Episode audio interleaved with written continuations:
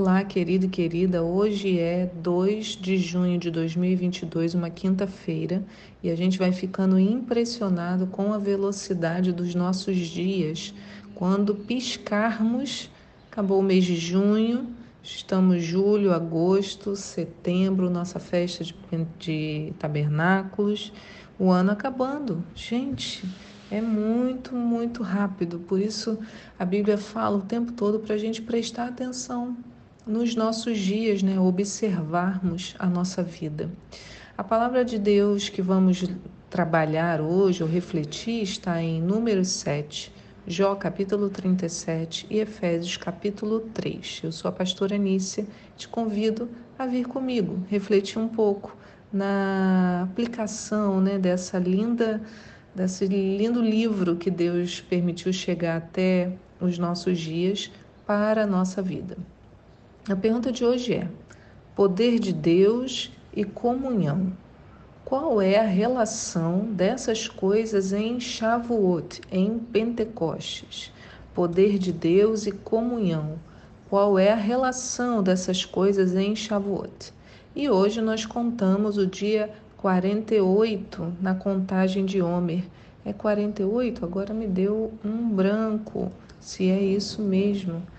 Hoje é 48, isso, confirmando aqui, né? Olha, a gente vê que assim como na história de Jó, toda a adversidade pela qual passamos terá um fim. Jó estava lá doente, suas feridas doíam e coçavam tanto que ele pegou um caco de telha para raspá-las. Vocês lembram? A gente leu isso, a mulher vindo a cena, né? Lá no capítulo 1, capítulo 2 de Jó, a gente já está no 37. Mas a mulher se revolta, fala: deixa de ser teimoso na sua lealdade. Isso não vai resolver nada, amaldiçoa logo Deus e morre, quer dizer, desiste.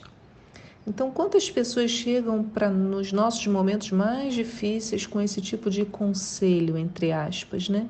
Conselhos, como pode isso acontecer com você, já que você é tão servo de Deus? Era melhor não ser.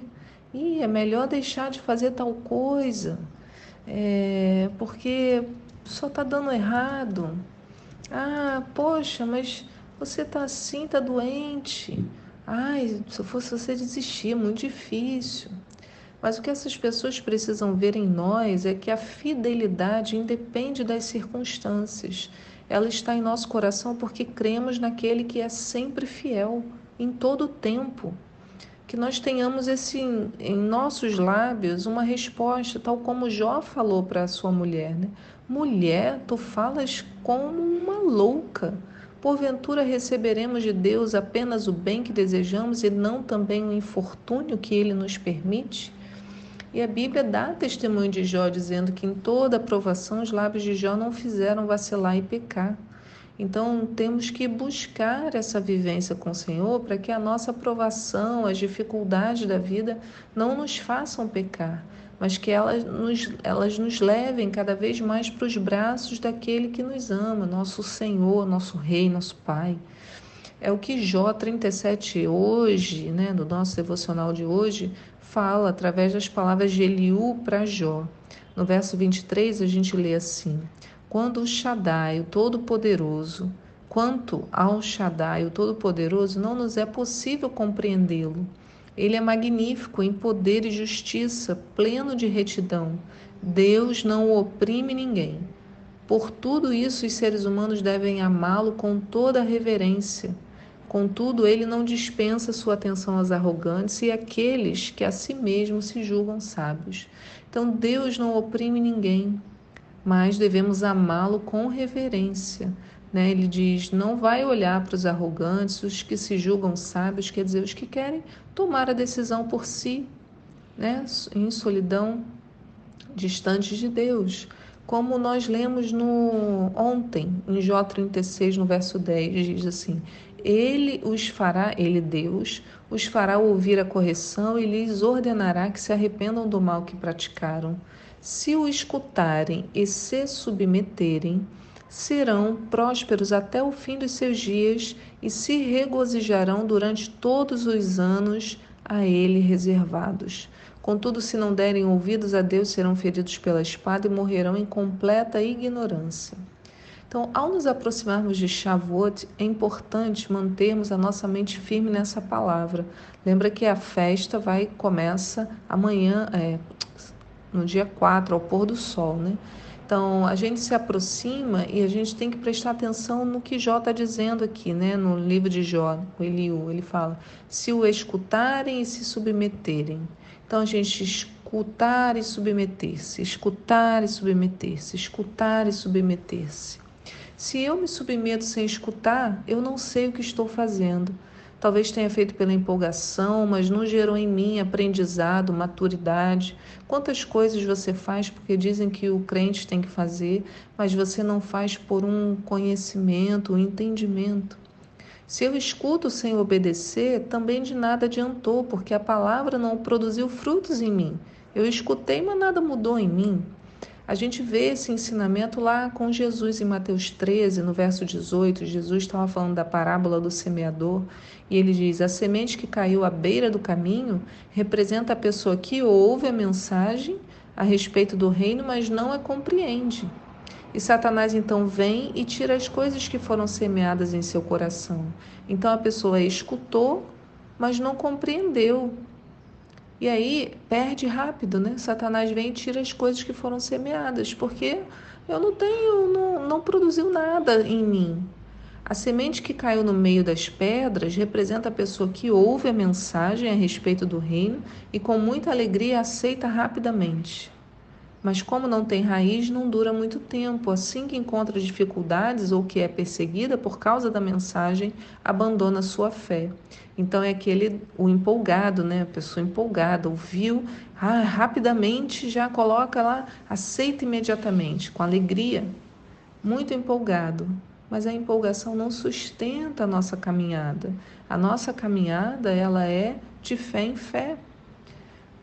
A semente que caiu no meio dos espinhos representa a pessoa que ouve a mensagem a respeito do reino, mas é sufocada pelas preocupações com as coisas dessa vida e pela ilusão das riquezas. E essa pessoa não produz fruto. Então, a pessoa ouviu a mensagem, mas se ocupou, né? A vida corrida, não deu tempo de pôr em prática, não esqueceu daquilo. Mas ele termina, né, Jesus? A semente que caiu em terra boa representa a pessoa que ouve a mensagem e a compreende. Então tem que ter uma compreensão, irmãos, tem que ter uma reflexão e essa pessoa cresce e produz muitos frutos. Então não é só fruto, ela cresce. Então ela cresce. É isso que o Senhor quer da gente. Então que tipo de espaço a palavra tem encontrado em nós? Shavuot, né, a festa de Pentecoste, nos chama a apurar os ouvidos e a obedecer, escutar e submeter-se, escutar e se submeter. Né? Por isso que Jesus disse: Eis que sobre vós envio a promessa do meu Pai, ficai, porém, na cidade de Jerusalém, até que do alto sejais revestidos de poder. Está lá em Lucas 24, 49. Então, nesse momento era preciso escutar o que Jesus estava fazendo, falando, né? Ficar em Jerusalém para ser revestido de poder e se submeter, quer dizer, ir ficar mesmo em Jerusalém. Era aguardar, irmãos, vamos entender, aguardar o desconhecido. Que poder seria esse? Por que, que esse poder viria? Para que, que eu deveria aguardar? Olha quantas perguntas, né? Fui pensando, os discípulos poderiam levantar. Eu devo ficar aguardando até quando? Em que lugar de Jerusalém eu tenho que ficar? Não teve detalhes. Mas olha, eles ficaram. E ficaram como? Em oração, reunidos. A festa de Shavuot, de Pentecostes, também fala de comunhão, quando observamos como foi que o povo recebeu o derramar do Espírito Santo. Lá em Atos 2, verso 1 diz: E ao completar-se o dia de Pentecostes, estavam todos reunidos num só lugar. E de repente veio do céu um barulho semelhante a um vento soprando muito forte, e esse som tomou conta de toda a casa onde eles estavam assentados. E aí as línguas de fogo né, sobre a cabeça de cada um. Então veja como eles estavam reunidos em um só lugar, reunidos não estavam em isolamento, como eu expliquei no devocional de ontem, mas sim juntos. E sabemos que estavam juntos em oração pelo capítulo anterior, em Atos 1. Veja só como que era a dinâmica dos discípulos. Em Atos 1, verso 12, no capítulo anterior a esse que eu li. Diz assim: Então eles voltaram para Jerusalém, vindo do monte chamado das Oliveiras, que fica próximo a Jerusalém, a cerca de um quilômetro. Assim que chegaram, subiram a um grande aposento onde se hospedavam. E aí ele faz uma lista: quem estava presente: Pedro, João, Tiago, André, Felipe, Tomé, Bartolomeu, Bartolomeu Mateus, Tiago, Simão e Judas. E todos esses perseveravam unânimes em oração juntamente com as mulheres, com Maria, mãe de Jesus, e com os irmãos dele. Então todos estavam reunidos ali em oração. Então, possivelmente no capítulo 2, quando diz estavam reunidos, estavam reunidos em oração. Então, meus amigos, se nós desejamos experimentar o poder de Deus, é tempo de buscar escutar, de se submeter e permanecer agregado. Nas palavras de Jesus, quem não está comigo está contra mim, e aquele que comigo não colhe, espalha. Está lá em Mateus 12, 30. Então, quem não colhe, quer dizer, quem não está junto, está espalhando, né? Desagregando. Para melhor fazer essa conexão que eu estou apresentando a vocês hoje entre o poder de Deus e a comunhão, olhamos as palavras de, do apóstolo Paulo em Efésios 3, no devocional de hoje também, no verso 14, diz assim: Por esse motivo dobro o meu joelho diante do Pai. Olha o que Paulo diz, hein? Eu ele está em oração, dobro o meu joelho diante do Pai, do qual se deriva toda a paternidade nos céus e na terra. Eu oro para que, aí ele diz por que, que ele está orando. Juntamente com as suas gloriosas riquezas, ele, né, o Pai, vos fortaleça no ama, vos fortaleça no âmago do vosso ser, lá no interior, com todo o poder por meio do Espírito Santo. Então, Paulo está dizendo: eu oro para que haja uma for, um fortalecimento dentro de vocês com poder. Da onde vem esse poder? Por meio do Espírito Santo. E ele diz: para que isso? Ele fala: e que Cristo habite por meio da fé em vosso coração, a fim de que, arraigados e fundamentados em amor, então eu preciso do poder para ficar fundamentado em amor, vos seja possível, em união com todos os santos, compreender a largura, o comprimento, a altura e a profundidade dessa fraternidade e assim entender o amor de Cristo, que excede todo conhecimento, para que sejais preenchidos de toda a plenitude de Deus. Então veja só, Paulo ora por poder de Deus para os participantes da igreja em Éfeso. E por que, que ele pede isso? Para que eles pudessem compreender o amor de Cristo. E como seria possível compreender o amor de Cristo? A partir da união entre todos. Então, eles, em união com todos os santos, para compreender a largura, a profundidade e a altura do amor. E como isso é possível? Né? Nessa união, compreender a plenitude do amor de Deus a partir da união. Esse é o nosso desafio, irmãos. Então, em Shavuot, a gente busca o derramar do poder de Deus, a gente celebra isso. Mas a gente precisa entender que o derramar do poder vem com um propósito. Não é para que sejamos poderosos, para que eu seja poderosa ou outro seja poderoso, mas para que em Cristo, revestidos de poder, consigamos agir em comunhão para o bem de todo o corpo.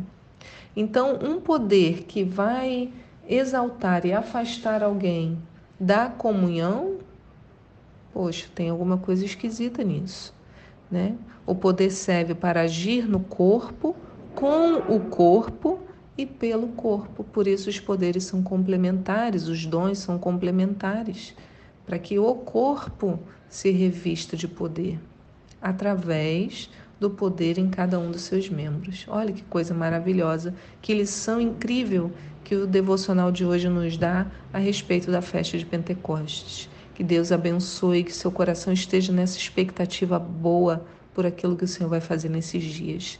Fique na paz do Senhor. Tchau.